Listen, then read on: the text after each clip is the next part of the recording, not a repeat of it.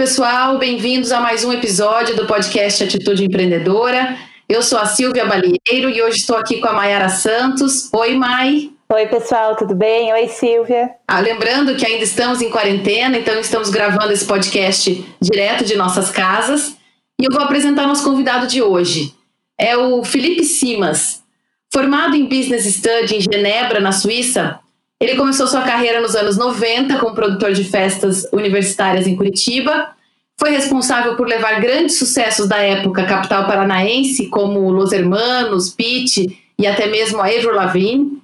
Em 2006, fundou a F-Cimas Empreendimentos Artísticos, uma empresa focada em estratégia e gestão de carreiras artísticas, e é responsável por cuidar das imagens de dois grandes sucessos da atualidade, o do Ana Vitória e a cantora Manu Gavassi. Além disso, recentemente, desde 2018, começou a também produzir cinema, com o filme Ana e Vitória, que já é um grande sucesso na Netflix. Felipe, tudo bem? Um prazer receber você aqui no podcast Atitude Empreendedora. Olá, Silvia. Olá, Mayara. Tudo bem? Prazer é meu. Conta pra gente um pouquinho o que é a F-Cimas, né? E por que você decidiu criar essa empresa já como que ela entrou na sua vida, né? Como a questão do empreendedorismo começou contigo? Eu estava na faculdade, me formei em Business Studies em Genebra, mas fiz publicidade também em Curitiba. E ainda no primeiro semestre da faculdade, eu encasquetei que queria fazer um show. Eu sou carioca, eu cresci no Rio de Janeiro, é, eu fui criança e o início da minha adolescência eu vivi ali nos anos 80, em meio a toda aquela efervescência do movimento berroque. O movimento berroque é o movimento, é o surgimento daquelas bandas de pop rock que tiveram projeção nacional por conta do Rock em Rio de 1985. A Blitz, os Paralamas do Sucesso, o Barão Vermelho do Cazuza, a Legião Urbana, os Titãs, o Kid Abelha, enfim. Aquela cena toda me fascinava. E eu era criança, naturalmente meus pais não me levaram ao Rock in Rio, nem sei se tinha um limite de idade, mas eu era muito pequeno. Mas uh, minha mãe chegou a me levar em diversos shows naquela época. Enfim, depois minha vida deu uma reviravolta e eu acabei parando em Curitiba.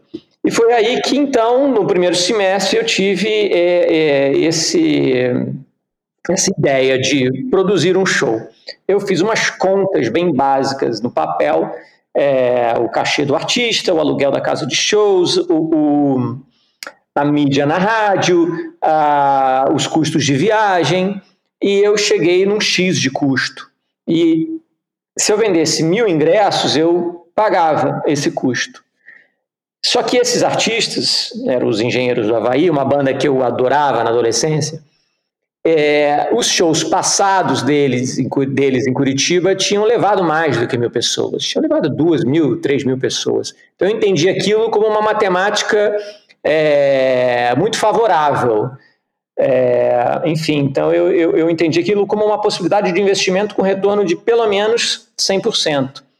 Convenci é, um amigo meu a convencer o irmão de vender o carro, que era um Uno, para financiar essa empreitada.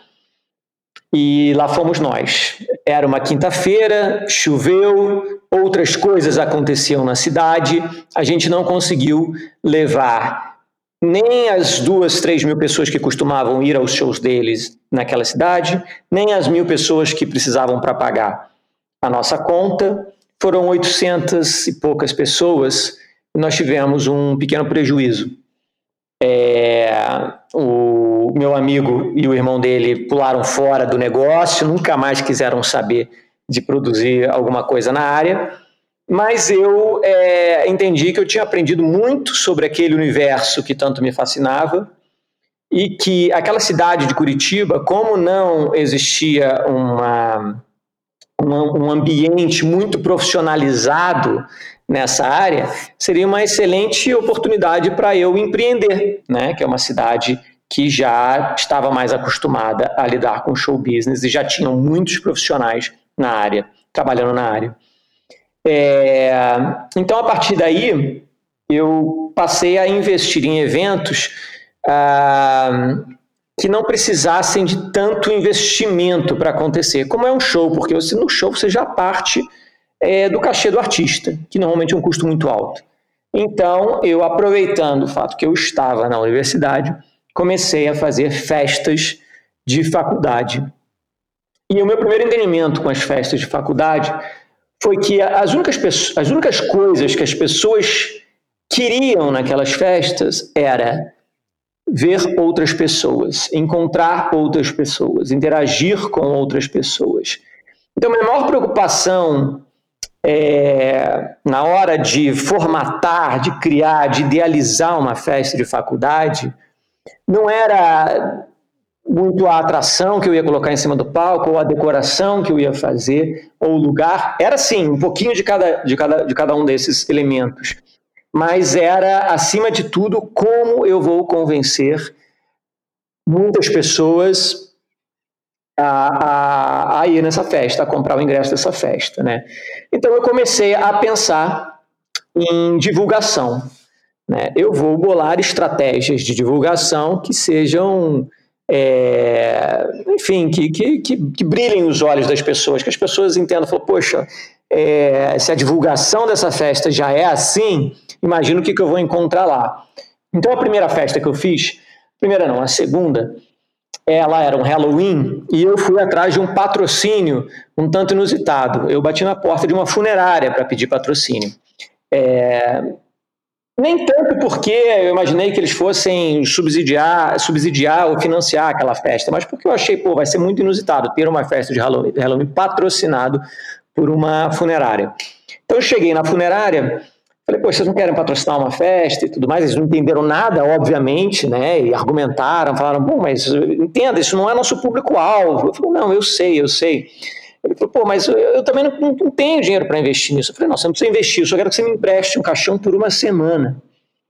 Enfim, eles acharam aquilo muito estranho, no final das contas emprestaram, entraram como patrocinadores, e eu levei aquele caixão e, e, e, enfim, fiz toda uma divulgação em torno daquilo, tinha uma pessoa lá dentro, e ao invés de flores no caixão, a gente colocava os panfletos, os flyers da festa, e as pessoas chegavam na, na faculdade, tinha toda aquela mise-en-scène, como se estivesse acontecendo um velório, elas se assustavam no primeiro momento. Imagina você chegando às sete da manhã na faculdade, tem um velório na porta da faculdade, fala, nossa, o reitor morreu, mas que ideia de jirico estão velando na frente da faculdade.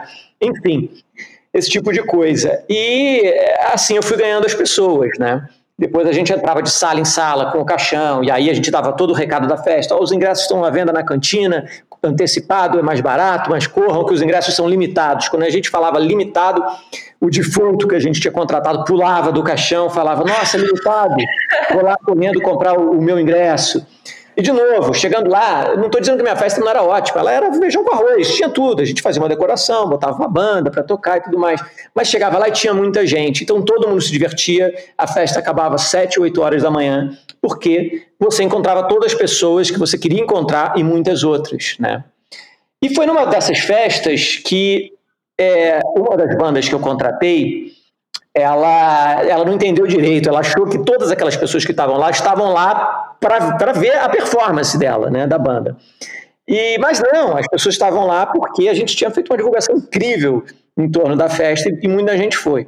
Mas aí no final do show, e era uma banda que eu gostava muito, da cena local lá de Curitiba, eles falaram: pô, que incrível, você trouxe tanta gente para ver a gente essa noite, você não quer ser nosso empresário, não? Eu falei, pô, quero, pô. E, e aí foi como eu comecei a empresariar bandas da cena expoente de, de Curitiba. Eu comecei a entender que isso poderia virar uma profissão quando eu comecei a produzir alguns shows é, da banda Los Hermanos. Eu, novamente, eu era fã deles e eles estavam indo fazer o último show da turnê de um disco chamado Bloco Deu Sozinho, que é um disco incrível, que é o segundo disco deles, em Porto Alegre. Naquela época não tínhamos ainda é, as companhias de, de, tarifa reduzida, como a Gol, como a Azul e tudo mais, viajar de avião ainda era relativamente caro. A, a, os artistas viajavam muito de ônibus, né, de ônibus leito, cruzavam o Brasil de ônibus. E eles iam fazer um show em Porto Alegre, saindo do Rio. Pô, Curitiba fica no meio do caminho. Eu liguei para o empresário e falei: olha, é, você não topa fazer uma parada em Curitiba, porque você vai demorar 24 horas para ir do Rio até Porto Alegre. Se você parar em Curitiba, é metade do caminho. Você faz uma viagem de 12 horas até Curitiba, para, dorme, faz o show, come, depois você segue para Porto Alegre. É, a viagem fica menos cansativa e você faz um show a mais, um show numa cidade que você ainda não fez.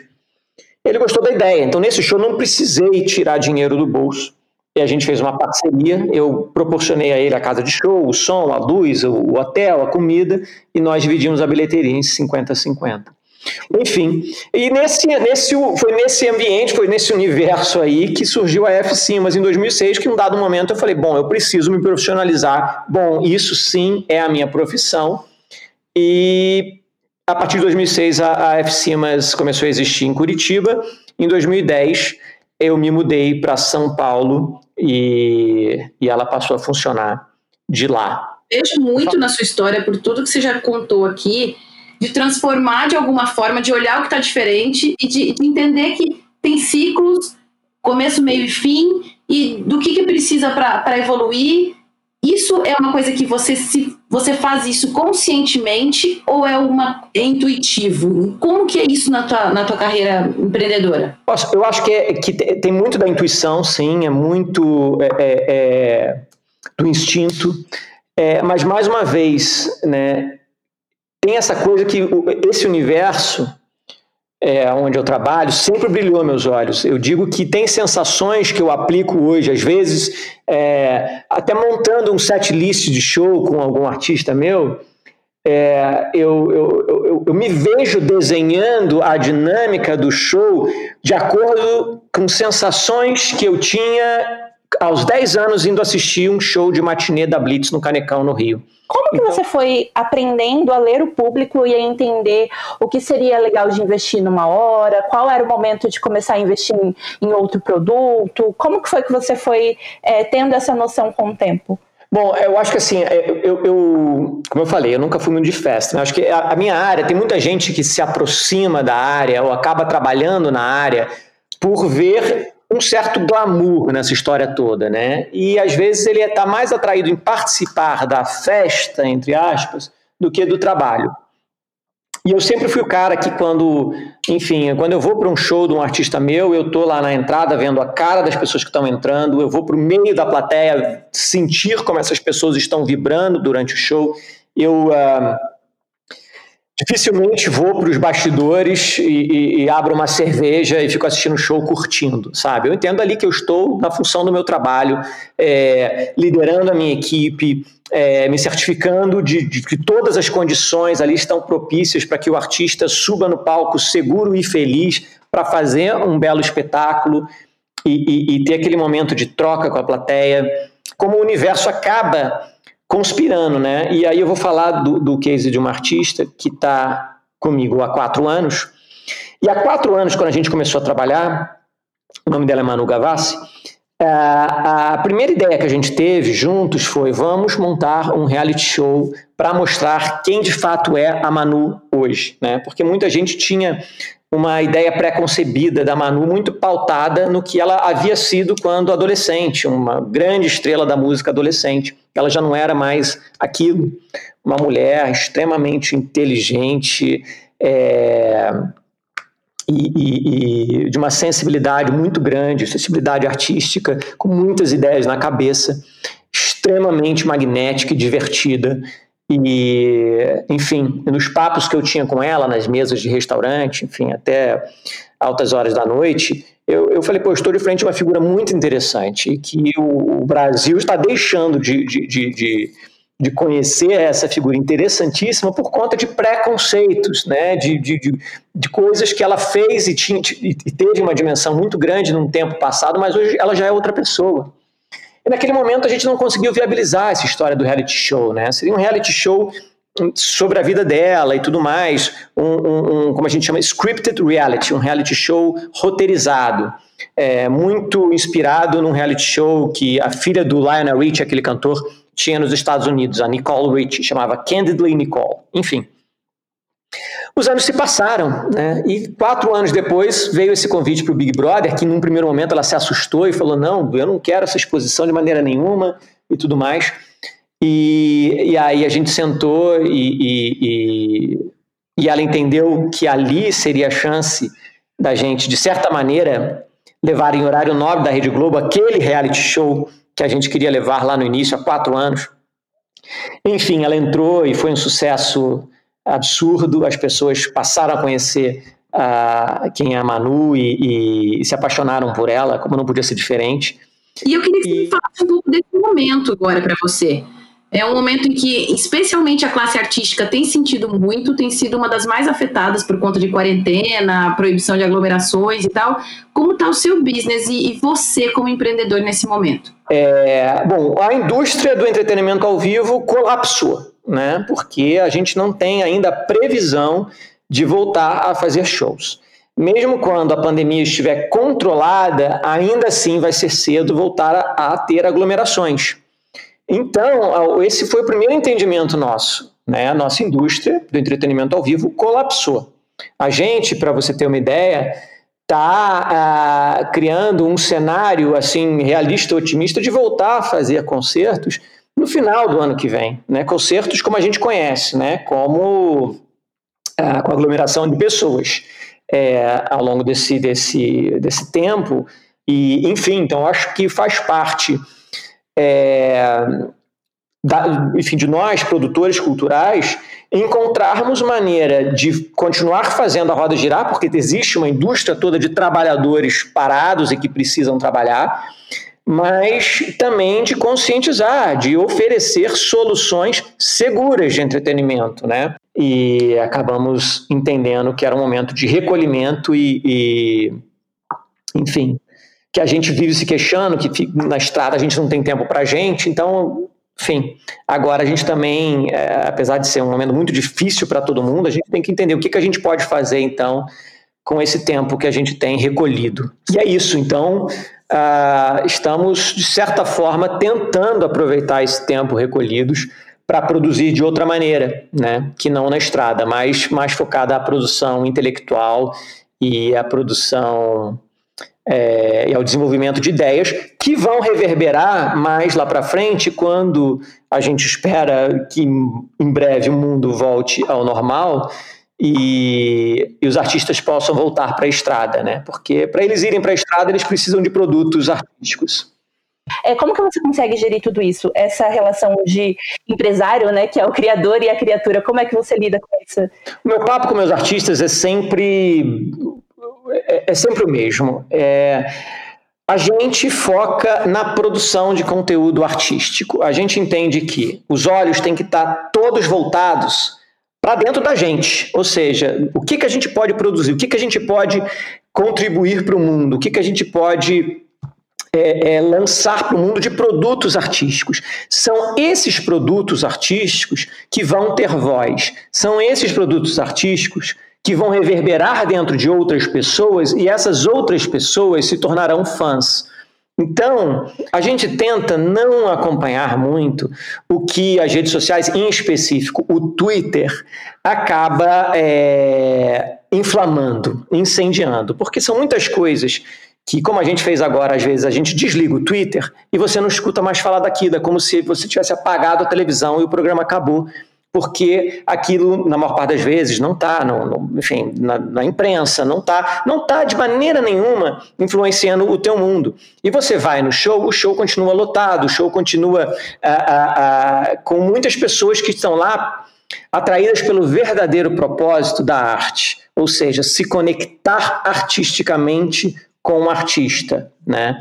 É, é, dessa maneira que a gente tenta lidar, sabe? Não tentando olhar para o exterior, ou seja, olhar para fora, o que, que as outras pessoas estão achando ou deixando de achar, e olhar para o interior, né? O que, que a gente pode produzir? Vamos mergulhar no processo de produção sem pensar muito no que as pessoas estão esperando e aí você vai soltar aquilo para o mundo e as pessoas, como eu disse, vão se conectar ou não. Encontrar então, os caminhos. Eu te agradeço muito pela sua participação aqui no nosso podcast Atitude Empreendedora. Foi um prazer falar contigo e aprender um pouco mais com a sua experiência. Obrigado, obrigado por me receberem aqui. É, foi um prazer grande também poder compartilhar um pouco das minhas histórias e dos meus pontos de vista. E, enfim, muito obrigado mais uma vez. Mai, muito legal essa conversa com o Felipe Simas, né? Demais, Sil. É muito aprendizado e a gente consegue ver que quando a pessoa ela tem a alma empreendedora, ela tem esse feeling e já nasce com ele, sabendo como usar esses dons. Sim, eu percebi que tem um, uma preocupação dele desde sempre e que eu vejo isso como uma atitude muito empreendedora, que é o de buscar um diferencial, né? Tudo que ele faz, ele faz questão de, de fazer a diferença no que ele está fazendo. Eu, eu percebi isso desde o começo, quando ele contou que a divulgação, que ele percebeu que a divulgação era a alma do negócio dele e focou, enquanto os outros focavam em grandes artistas e decoração, ele focou na divulgação dos, das festas também no momento em que ele quis mudar de negócio e até hoje com os artistas que ele tem, a diferenciação é sempre uma preocupação dele, né? Sim, é, é, muito interessante como a gente consegue perceber que ele sempre quer se reinventar. Ele disse pra gente, durante a entrevista, que eu achei muito bacana, muito interessante, foi quando ele disse que ele trabalha em ciclos. Quando ele percebe que ali ele já está se repetindo, ele logo já muda a chave e já vai fazer outra coisa. Como, por exemplo, ele saiu de Curitiba, veio para São Paulo, ele sempre está ali atento para o mercado e vendo quando que ele pode é, ter uma outra carta na manga para nunca é, cair na mesmice.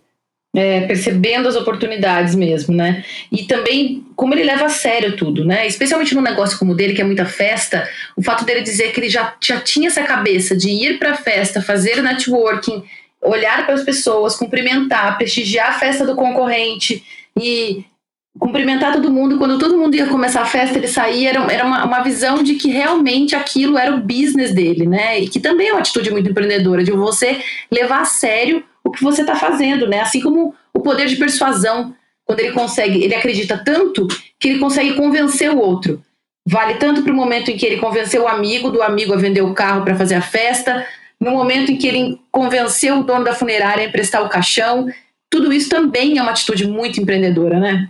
Com certeza, e a gente percebe isso que ele teve desde sempre, desde ele no começo. Às vezes as pessoas no primeiro semestre da faculdade estão meio perdidas, não sabem muito bem o que fazer, e ele diz que logo no primeiro semestre ele já tinha em mente o que ele queria. Ele queria produzir um show e ele foi lá e fez. Ele criou as oportunidades para isso e conseguiu realizar o que ele tanto queria. Sim, muito legal. Valeu mesmo a pena ter ouvido ele e foi muito bacana mais esse podcast aqui da nossa atitude. Bom, é isso, pessoal. Esse foi mais um episódio do nosso podcast Atitude Empreendedora. Siga-nos nas redes sociais e não deixem de comentar todos os nossos episódios. Adoramos receber todas as dicas e todas as críticas que vocês têm para nós. Até a próxima. Obrigadão, Mai, por essa parceria. Obrigada, Sil. É sempre bom a gente estar aqui e conhecer essas histórias incríveis e que nos inspiram, né? Para sempre é, conhecer mais pessoas e saber o que, que eles têm por trás das histórias. Valeu, pessoal. Até a próxima.